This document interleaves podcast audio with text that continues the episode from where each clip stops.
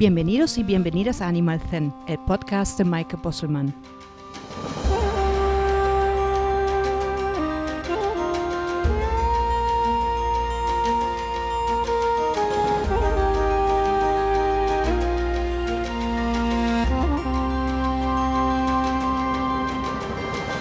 Podcast es un espacio para despertar la conciencia del bienestar de todos los seres, animales y sus personas con el fin de crear una convivencia armónica, mejorando el vínculo entre ambos.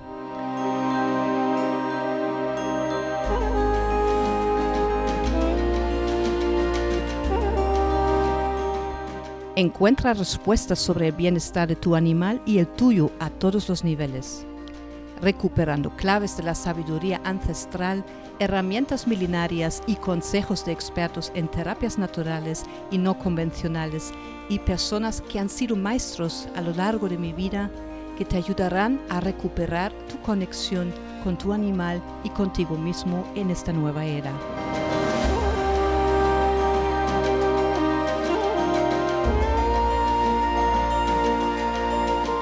Un espacio para compartir y sentirnos más cerca, de hocico a hocico, de oreja a oreja, de corazón a corazón, algo muy necesario en tiempos como estos. Hola de nuevo y bienvenida a la tercera temporada de este podcast. Aquí en España está terminando el verano que este año ha sido tremendamente caluroso y seco y espero que tú y tu animal lo pasaste sin mayores problemas porque justo ahora, al final de verano, es el momento clave para observar los daños que se produjeron durante este calor de verano. Igual que en las plantas, ¿no? nos perjudica a nosotros y también a los animales. Vamos a hacer un pequeño chequeo y por eso hablamos hoy de la alimentación consciente para perros y gatos según la medicina tradicional china.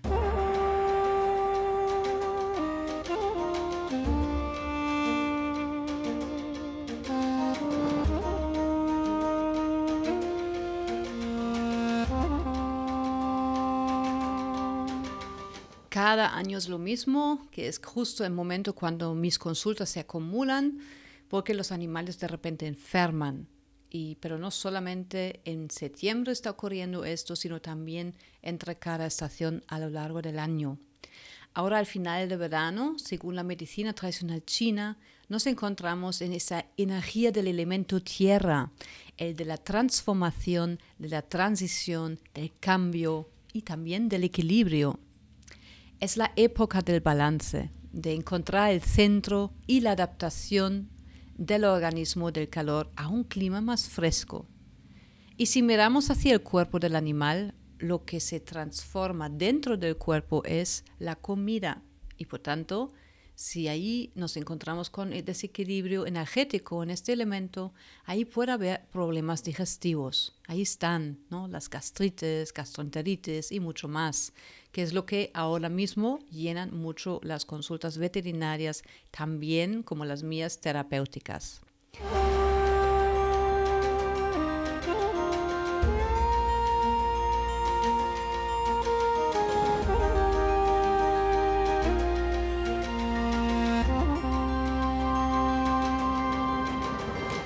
A veces no es tanto la digestión el problema, sino que vuelve, de repente aparece un sarpullido o ronchas en la piel, o el asma o ataques epilépticos. Lo que necesita el cuerpo del animal ahora mismo es un centro equilibrado y esto solo puede darse a través de una buena alimentación, sobre todo de carácter fresco y húmedo. La humedad está relacionado con el elemento tierra el sistema bazo-estómago conforma el centro en la medicina tradicional china. Todos los órganos dependen del buen funcionamiento del sistema bazo-estómago y todas las enfermedades crónicas que cursan con humedad y flema muchas veces conllevan un sobreesfuerzo de este sistema. En Animal Zen hablamos sobre diferentes aspectos de bienestar animal, sobre terapias naturales, pero también otras herramientas y conocimientos relacionados. Tendremos a expertos invitados que compartirán su sabiduría contigo. nuestro modo de vida occidental que afecta también a nuestros animales, ¿no? apresurado y desordenado, hace que la fisiología del bazo y estómago sufran y disminuyan su buen funcionamiento fisiológico. Afortunadamente, el estudio de, las, de la diética ha evolucionado muchísimo en los últimos años con el conocimiento del funcionamiento de la falta de minerales y vitaminas, la transformación en la química de los ácidos grasos al calentarse y las relaciones de los excesos o carencias de sustancias como EPA o ácido eh, graso omega 3, etc. Y también su repercusión en la salud y en la enfermedad. Y por otro lado, los alimentos nunca habían estado sometidos a tanta manipulación química como en los últimos 50 años. En los años 60 del siglo pasado estaban como reconocidos alrededor de 3.000 productos químicos y ahora mismo en actualidad ya son 30.000. Toda esa presión ambiental hace que determinadas sustancias que han sido permitidas en una época en la actualidad estén totalmente prohibidas, como por ejemplo sustancias tóxicas como el DDT, las dioxinas, transgénicos, plásticos, antibióticos. Aún así, sigue estando presente en nuestra comida y en el agua. Gracias a la concienciación del problema de la no sostenibilidad, la forma de cultivo intensivo de las décadas de los 60 y 70 del siglo pasado, pasó a un respeto por, formas menos intensivas y más ecológicas de producción, ¿no? respetando los modos tradicionales de preservar la fertilidad de la tierra y controlar las plagas.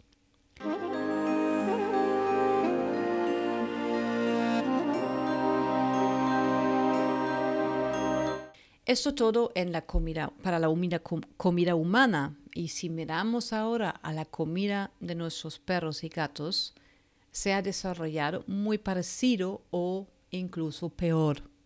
Porque si nos fijamos en el pienso, como lo llaman en otros países las croquetas, los ingredientes son de procedencia cuestionables, como por ejemplo composiciones de cereales, el gluten, cenizas, harinas de carne de despojos de animales muertos como pelo, pluma, sangre y piel, cuando en una etiqueta de comida seca para animales, de, hecho de marcas muy conocidas, ponen que pone ahí eh, que contiene carne, no necesariamente contiene este pecho de pollo que nos imaginamos al ver la foto del, del embalaje, donde vemos quizás una imagen de una gallina corriendo feliz por el campo. ¿no? En realidad contiene todo menos carne de calidad, como por ejemplo restos de piel, sangre, plumas hidrolizadas, un subproducto cárnico no apto para el consumo humano. Además, las grasas y aceites oxidados y con aditivos y conservantes, y a pesar de los controles, todo esto sucede bajo el marco legal. La preparación de los piensos a altísimas temperaturas mata a cualquier ingrediente eh, realmente útil para el cuerpo. ¿no? O sea, el, el, valor nutricional de los ingredientes disminuye dramáticamente. Y el problema no está solo en la calidad de los ingredientes, sino también en este proceso de la fabricación ultraprocesada. Entonces, ¿qué podemos hacer para mantener una buena función del bazo y estómago? En The Poop Lab, Shiatsu para mejorar la digestión de tu perro tienes a disposición un programa online a tu ritmo con artículos, vídeos, tutoriales de Shiatsu junto a entrevistas a expertas invitadas en alimentación y suplementación natural. Encuentra más sobre el programa en shiatsuparanimales.com. Una alimentación de calidad es fundamental para la salud física, mental y emocional del animal. Y justo los alimentos que contienen harinas refinadas de trigo u otros cereales, como nos los encontramos en la pasta o el pienso, crean humedad y flema, que por su parte producen inflamaciones en el cuerpo. Entonces, ¿qué podemos hacer para mantener una buena función del bazo y estómago? En primer lugar, elegir alimentos de calidad y frescos, con gran fuerza vital. Esta medida incluye tomar también alimentos locales y de temporada y de buena calidad biológica tanto como sea posible. Elegir también carnes aptos para tu perro y gato, según sus necesidades fisiológicas que pueden ser muy individuales. Por ejemplo, hay carnes como el cordero que tienen un carácter, según la medicina china, muy caliente y carnes de carácter frío, como sería como por ejemplo el conejo. El vegetal de la temporada de la tierra son sobre todo de color amarillo, naranja, están creciendo cerca de la superficie de la tierra como los tubérculos. El segundo punto importante es el disfrute de la comida. Si tu perro o gato come dieta BARF o si le cocinas, seguro que habrás visto cómo están disfrutando de su comida o lamiéndose la boca un poquito más, moviendo el rabo o comiendo mucho más despacio y sin ansiedad. Y el tercero Dar las comidas de forma regular y rutinaria y no demasiado tarde en la noche cuando el perro ya no tiene la posibilidad de moverse después. Esto sí que asegura que las digestiones sean fáciles, de buena consistencia y sobre todo regulares.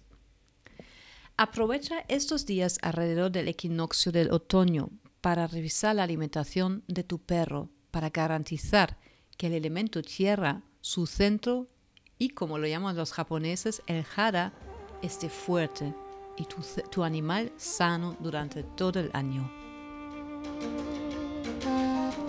Espero que hayas disfrutado de este episodio y que hayas podido descubrir algo nuevo para ti y tu animal.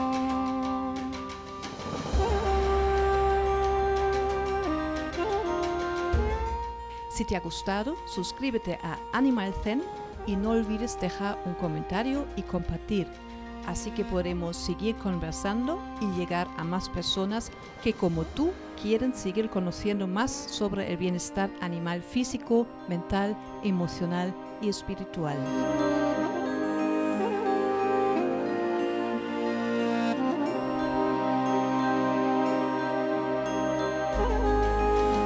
Y si quieres, me puedes mandar tus preguntas y sugerencias de temas sobre que te gustaría escuchar en próximos episodios a podcast.senderoanimal.com.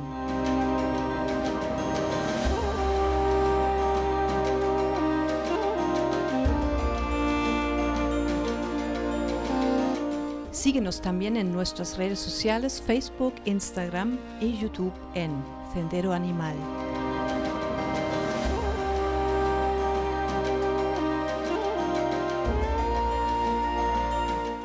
Muchas gracias por haberme escuchado hasta aquí.